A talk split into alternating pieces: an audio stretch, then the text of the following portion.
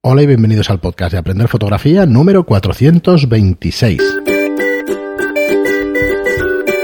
Hola, soy Fran Valverde y como siempre me acompaña Pera la Regular. Hola, ¿qué tal? Bueno, Muy buenos. Menos los últimos programas. Efectivamente. Efectivamente. Pero 4, 5 o 6. Bueno, ya está, se acabó. Se acabó la sequía del verano. Esto Eh, de las vacaciones. Sí, es que, a ver, yo al marchar fuera y eso lo teníamos muy complicado. Pudimos grabar bastantes antes de marchar. Luego vino un par de días, pero no pudimos quedar. Y... No, sí, sí, fue un poco lío. Así que nada, ya estamos aquí de vuelta eh, y bueno, vamos a empezar con contenido. Eh, con contenido me refiero no con vuestras preguntas y bueno, que ya generaremos con base de programas y programas, ya verás cómo empezarán de nuevo a preguntarnos los oyentes. Y antes de, empezar con el tema en profundidad de hoy, pues quería recordaros como siempre el aprenderfotografía.online, que es nuestra plataforma para que aprendáis fotografía de la manera más fácil y más rápida. ¿Qué ventajas tenemos en esta plataforma? Que está siempre disponible, 24 horas al día, 365 días del año, que tenéis una tarifa plana con más de 300 clases, ya habrá 330, 340 clases de más de 100 horas de fotografía. Cada mes añadimos dos nuevos cursos, el día 1 ha salido las novedades de Adobe Lightroom, incluye tutoría y soporte de dudas individualizado. No tenéis permanencia, no tenéis periodos mínimos y, y, bueno, puedes ver los vídeos cuantas veces quieras. Es una, piez- una especie de Netflix de la fotografía, como me gustaba decir Sí. hace unos meses, pero bueno. eh, Ahora, como, como hay así. más ya. Eh, cuesta verlos en un mes, la verdad es que sí. Pero bueno, no tenéis permanencia, con lo cual si un mes tenéis vacaciones, queréis daros de alta, luego de baja, luego de alta y eso, pues no hay ningún problema con hacerlo. Y pero hoy volvemos con un tema que siempre es recurrente, que siempre lo tenemos ahí, que es, eh, vamos a intentar hacer una, una guía eh, para comprender el ISO en profundidad, en, en todas Bueno, sus vertientes o en... Con, con lo que nos da tiempo en un podcast. Sí. Eh, supongo que se generarán preguntas. Entonces intentaremos resolverlas en siguientes programas. Pero bueno, la idea es que a la gente que empieza, sobre todo, le quede claro qué es esto del ISO. Eh, porque, bueno, es más sencillo de lo que parece, pero hay matices a tener en cuenta. ¿Mm? En primer lugar, eh, el ISO se ha heredado de la fotografía química Sí. como concepto. ¿Esto qué quiere decir? Quiere decir que es lo mismo, pero no es lo mismo. Me explico. Es lo mismo conceptualmente, Sí. lo que aumentamos es la sensibilidad de la película en químico Del soporte donde van las y, y imágenes. del sensor Ajá. a nivel digital. ¿Mm? En el caso de la química, pues eh, usábamos en la película, había aluros de plata más grandes o más pequeños en función del ISO, que en cuanto más grandes eran podían captar mejor la luz. Sí. Y en la fotografía digital lo que hacemos es incrementar eh, la señal una vez captada la imagen. ¿Vale? ¿Eso qué, qué quiere, qué diferencias hay? Pues que cuando teníamos en químico teníamos el llamado grano, Mm. que era simplemente que veíamos más esos puntos de aluro que se veían más grandes o más pequeños en función de si el ISO era más sensible o menos sensible. Era un tema de volumen de en cuanto Ajá. a tamaño y cantidad de aluro. De plata. En digital no es así. Los fotodiodos son los fotodiodos, son los que hay. Siempre mismo. son los, mes- los mismos megapíxeles. Entonces, como no pueden hacerse más grandes, más pequeños en función de esto, lo que hace es incrementar la señal a posteriori. O sea, fuerza. Sí, estamos forzando, de alguna forma. Siempre estamos forzando. Por eso hablamos siempre de un ISO nativo en digital. En químico no, porque era la película que pusieras. En digital hablamos de un ISO nativo, que es el que el fabricante dice donde está el mejor nivel eh, de ruido posible, ¿vale? Y a ese le llama ISO, ISO nativo, Vale. que suele ser entre 100 y 200. En las cámaras de 35 milímetros y en las cámaras de medio formato eh, es otro. Antes era 50, ahora parece que más 100. Bueno, hay algunas que empezaban en 25, otras eran 50, Ajá. otras Sí, 100, es hay de todo. ¿no? 25 también. Esto pasaba mucho con los CCD, ahora con los CMOS todas intentan estar en 100. Ujú. ¿vale? Ahora estas cámaras llevan sensores CMOS, antes llevaban CCD. Eh, Los CCD son mucho más eficaces, pero por ejemplo con el tema del ruido o con el tema de, de los ISOs más altos eran poco eficaces. Consumían mucha energía y eran poco lo eficaces. te iba a decir, me parece que por un tema también de batería y eso y consumían bastante. Consumían mucha energía. Los CCD consumen mucha más energía que los que los CMOS. CMOS. son más eficaces, pero mm, las ventajas mm, Ya no compensa. no, son, no, no se compensan hoy en día, y menos con, con los sensores de tantos megapíxeles, ¿vale? Entonces, esta es la diferencia fundamental, que en un caso el soporte mm, es de una determinada forma en químico y en otro lo que hacemos es en, a nivel digital jugamos con eso. Lo que hacemos es incrementar la señal. Y el incrementar la señal es incrementar el ruido, que no es lo mismo que el grano. El grano tiene un patrón muy irregular y el ruido se provoca siempre en las mismas situaciones. O sea, el grano lo veíamos en toda la fotografía y el ruido lo vemos mucho más en las zonas oscuras. Son las que eh, la tiende a sobreexponer para que se vean, ¿vale? O se nota más que se sobreexponen, por eso el ruido es más visible. Entonces, ¿para qué nos sirve? Pues, eh, ¿para qué es importante tener claro el concepto del ISO? Es importante porque nos vamos a encontrar no solo con situaciones con poca luz, que parece que solo funcione para esto, pero no. El, el ISO funciona, es uno de los tres valores fundamentales de la exposición. Tenemos la apertura, la obturación y el ISO. Eso es el triángulo de exposición que habréis oído seguro todos muchísimas veces. Entonces, eh, lo estoy simplificando todo, ¿eh? Sí, sí, Que sí. quede claro. No, explicamos Entonces, estos tres valores son fundamentales para una exposición correcta. Eh, ¿Qué pasa entonces con, con el ISO? Pues el ISO no solo es, como decía, no solo nos permite eh, jugar con poca luz, sino que además nos permite, con una luz normal, poder jugar con obturaciones más altas. ¿Mm? A igual apertura. ¿Vale? Entonces, esta es la ventaja fundamental. O sea, no es el hecho de vamos a jugar siempre con poca luz. No, no es la historia, ¿no? Además, si os fijáis que si jugáis con esos más altos con una buena luz, os daréis cuenta de que el ruido no se ve. Claro. Es muy poco visible porque la imagen está iluminada. Entonces, si la imagen está iluminada, el nivel de ruido es mucho menor. Claro, ventajas de esto de subir el ISO, pues el, el tener flashes un poco menos potentes que te pueden hacer llegar a, a iluminar bien una escena. Esto podría ser un caso, por ejemplo, si trabajamos en estudio. Pero imaginaros el caso más habitual. Estáis en un estadio y queréis hacer fotos a alguien que corre, un corredor de 100 metros. Corre y corre Claro, muy va- va rápido. rápido, sí. Entonces necesitamos una obturación alta, pero en el, en el estadio hay sombra. Necesitamos tener una buena obturación. No nos va, y probablemente ya estemos jugando con aperturas muy abiertas, estos 8, por ejemplo. Sí. Pues vamos a necesitar subir el ISO. Esto es así. O estamos en la calle y estamos en sombra y queremos algún motivo que se puede mover, pues vamos a tener que subir un- al menos un punto del ISO para poder doblar la obturación. Bueno, esto es el cuando más deberíais entender que el concepto de ISO es más interesante.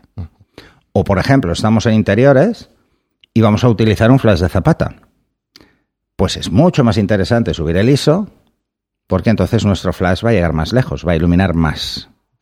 ¿Mm? Vamos a ver más la luz más lejos. Eh, llega a la misma, o sea, llega en función eh, de la cantidad de potencia que le demos al flash y eso de qué está, en qué está condicionado.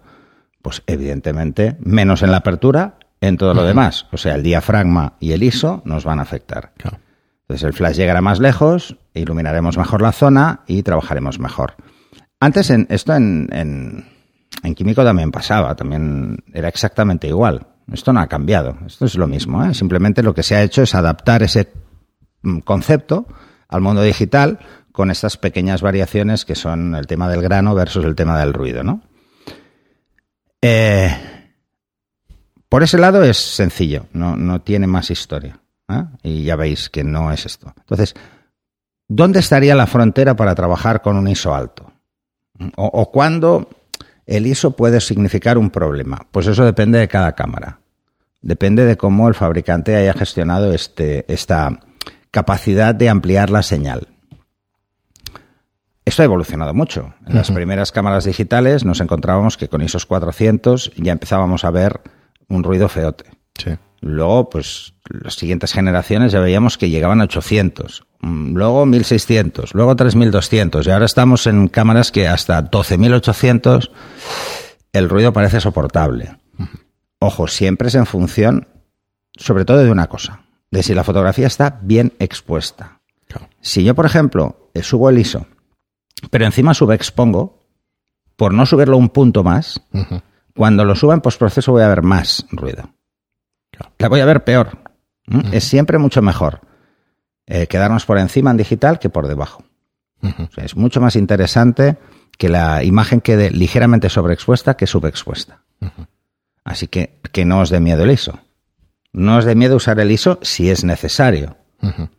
Pero pensar que si subimos un paso, un punto del ISO, un paso, y nos vamos, por ejemplo, de 800 a 1600, eh, estemos seguros de si o podemos bajar la obturación y no pasa nada, ¿vale? Pues imaginaros que estáis haciendo fotos a cosas estáticas y estáis con una obturación de 400, pues podemos bajar a 200, no pasa nada. Entonces, en vez de 1600, pues dispararemos a 800. O sea, hay que intentar contener el ISO, pero sobre todo lo que hay que intentar siempre es buscar la exposición correcta. ¿Mm? O sea, este sería la clave. Que no os dé miedo usarlo. Que no os dé miedo subir el ISO, eh, sobre todo mm, para entenderlo. Luego otra cosa, una de las de los ejercicios más interesantes que podéis hacer todos es poneros en varias condiciones de luz y probar los ISOs. A ver, no vale esto de hacer un día una foto, ay, pues voy a probarlo a 12800, aquí, por ejemplo, en el estudio, que hay luz. Anda, no se ve el ruido. No, no, aquí no se va a ver. Sobre todo porque la mayor parte de las zonas que hay son blancas y ahí apenas se va a ver. O no se va a ver nada. ¿Mm? No sería un buen ejemplo. ¿eh? Eh, os recomiendo que lo hagáis en una zona interior iluminada de forma normal, con los looks clásicos que puede tener una oficina, por ejemplo, ¿eh? que más o menos todos estamos un poco acostumbrados. Hagáis la prueba ahí Luego hagáis una prueba en una zona menos iluminada, una zona, pues un pasillo, una zona que solo tenga unas fuentes de iluminación más tenues, y luego hagáis una, la fotografía en un exterior, en un exterior en un día nublado y jugar con el ISO. Así os daréis cuenta en qué condiciones funciona mejor. ¿Mm? Luego otra cosa hay que tener en cuenta. ¿Eh? Em, el sensor se calienta con el tiempo, ¿vale? se calienta y conforme se calienta va generando lo que se llama ruido térmico. El tiempo de funcionamiento. De funcionamiento. O sea, si salimos a primera hora de la mañana y empezamos a hacer fotos y vamos subiendo el ISO conforme va pasando el día, esas fotos al final del día tendrán más ruido. Porque está trabajando durante todo el día. ¿Os lo creáis o no? Porque cuesta un poco de creer, pero sí, Pero es así, es así, se va calentando y conforme se va calentando vamos generando más ruido térmico. Eh, bueno, pues esto hay que tenerlo en cuenta. Si, por ejemplo, vais a salir a hacer nocturnas, pues yo he visto de todo, ¿eh? He visto meter la cámara en una bolsa y meterla en una nevera de playa para mantenerla fría en verano. Si vais a hacer nocturnas o vais a hacer eh, circumpolares, que tienen una exposición más larga, en verano os daréis cuenta de que hay muchísimo más ruido que en invierno. Pero es que en verano es más fácil hacer esas fotos porque no suele haber nubes. Claro. Entonces la gente aprovecha las vacaciones para hacer esto. Y eso te iba a decir. Si está muy caliente porque la temperatura ambiente es muy alta, pues se ve más. O sea, este tipo de detalles es bueno tenerlo en cuenta a la hora de jugar con el ISO. Eh, bueno, los que hagan este tipo de fotografías dirán, bueno, es que yo trabajo con ISOs bajos. Bueno, pero incluso con esos ISOs se va a notar. Eh, detalles como estos hay muchos. Pero bueno, son fáciles de entender, hay mucha información al respecto, o sea que vais a encontrar mucha, mucho que probar. Si lo que vais a hacer son fotografías eh, por la calle y tal, yo siempre le recomiendo a todo el mundo que vaya por la calle con un paso por encima del ISO. O sea, que no vaya en ISO 100, sino si va en 200 mejor, porque entonces cuando llega a una zona de sombra, que vienen a ser 28, 250 más o menos, eh, en un día de sol de verano, bueno, podrán subir a 500 la obturación si pasa alguien corriendo o quieren coger un coche que pasa por la sombra y quieren hacer, si quieren hacer un panning da igual, pero si quieren capturar y congelar un movimiento, pues les va a ser más fácil. Eh, porque luego cuando se vayan a sol, solo van a subir un paso el, diafragma y ya está. O sea, van a pasar de, F8 a F11 o van a pasar pues con la obturación. O sea, no va a haber una diferencia sustancial. Las obturaciones de las cámaras hoy en día son muy altas. Eh, que mm, eso sí que nos va a afectar. Así que, bueno, que vayáis jugando, incluso mm, probar una serie de cosas, que es subir el ISO y cerrar diafragma para ver cómo afecta la, la difracción y cómo afecta el ruido en cuanto a la nitidez de la imagen. Porque lo que más afecta es la nitidez. Luego hay muchas cosas a tener en cuenta. Eh, el fabricante normalmente en las cámaras incluye un sistema de reducción de ruido, pero ese sistema, os recuerdo, solo tiene sentido si lo usáis en JPEG o usáis en RAW con el software que tiene el fabricante para revelar. Si os vais a un tercero, a Photoshop, a bueno, Camera Raw, tanto en Lightroom como tal, o en, Face One, en Capture One, perdón, os daréis cuenta de que no lo hace. Y es porque es, bueno, es una información propia del fabricante y no lo va a aplicar. Si lo hacéis en JPEG, lo hace la cámara. Si lo hacéis en RAW y queréis usarlo, tenéis que usar el software del fabricante para revelar. Así que yo os recomiendo que no lo hagáis nunca. Los programas de reducción de ruido, para el tema del ISO, tienen un inconveniente muy claro. Limitan la ráfaga y hacen que el procesado de la imagen sea muy lento.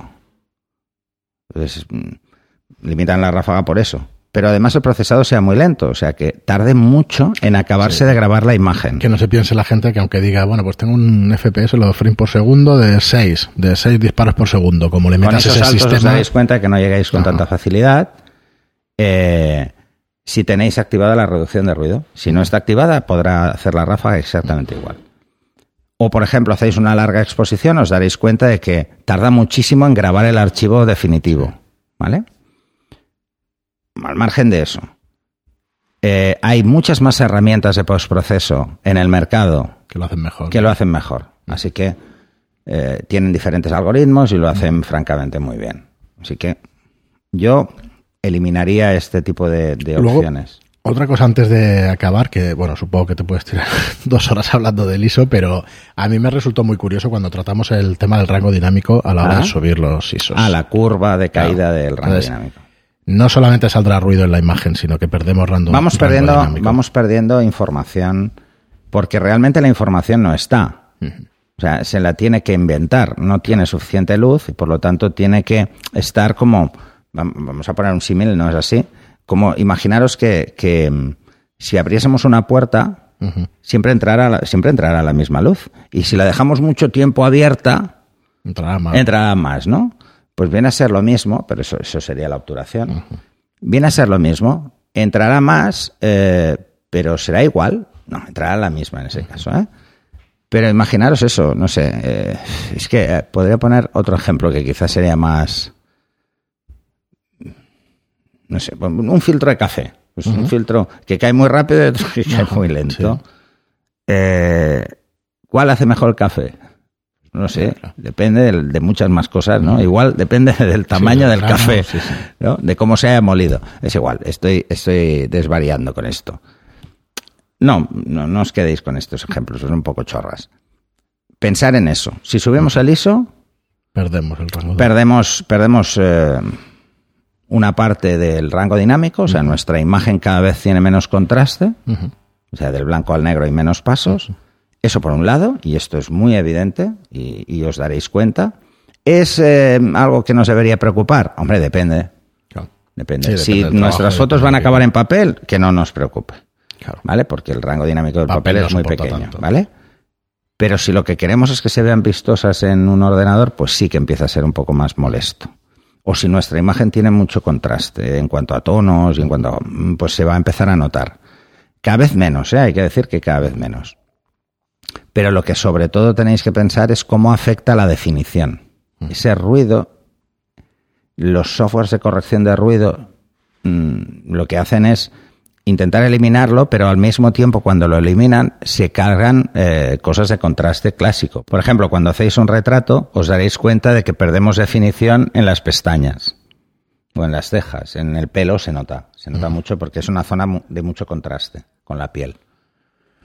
Así que vigilar en estos casos. O sea, los retratos intentar jugar con esos contenidos. Claro, estamos en un sitio oscuro y queremos hacerle fotos a gente ahí, ISO contenido, ¿no? No, no, tu tía. Pero bueno, mm, al no ser un primer plano, tampoco se va a notar demasiado. Bueno, es, simplemente es que balanceéis cuándo os puede llegar a afectar. Estas cosas son prácticas en cámara, estar haciendo muchísima foto, verlo después, es entender el concepto para no forzarlo.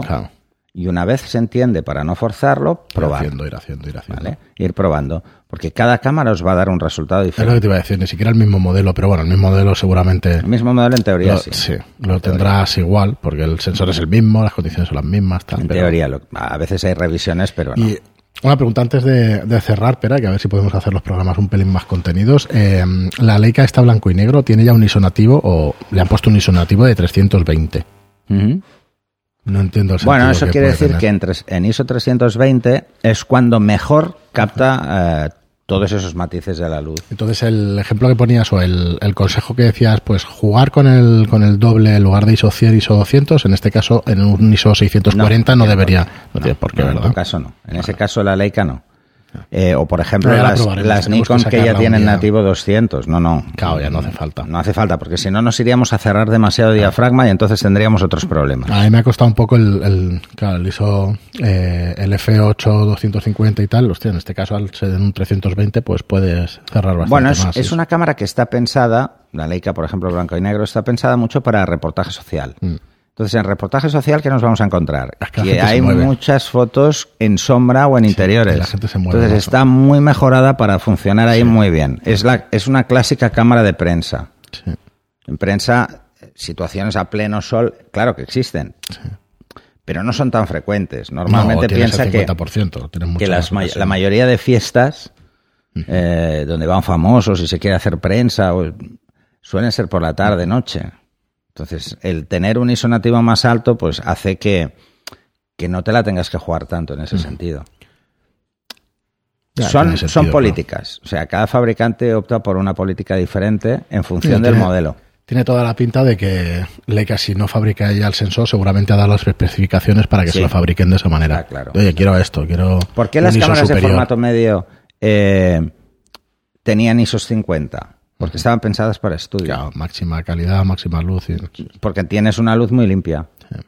Por eso la sacabas fuera y vas de culo. Y vas de culo, ¿eh? El ISO 800 en la Hasselblad 39 era Ya un digo yo horror, pero un horror, ¿eh? Con, con, con, No, no, eh, no. con CCD ni de coña. Sí, sí, con sí, CMOS sí, que funcionan muy bien. No, no, Pero es porque que- es como una que 35 probamos al milímetros más gorda y ya está.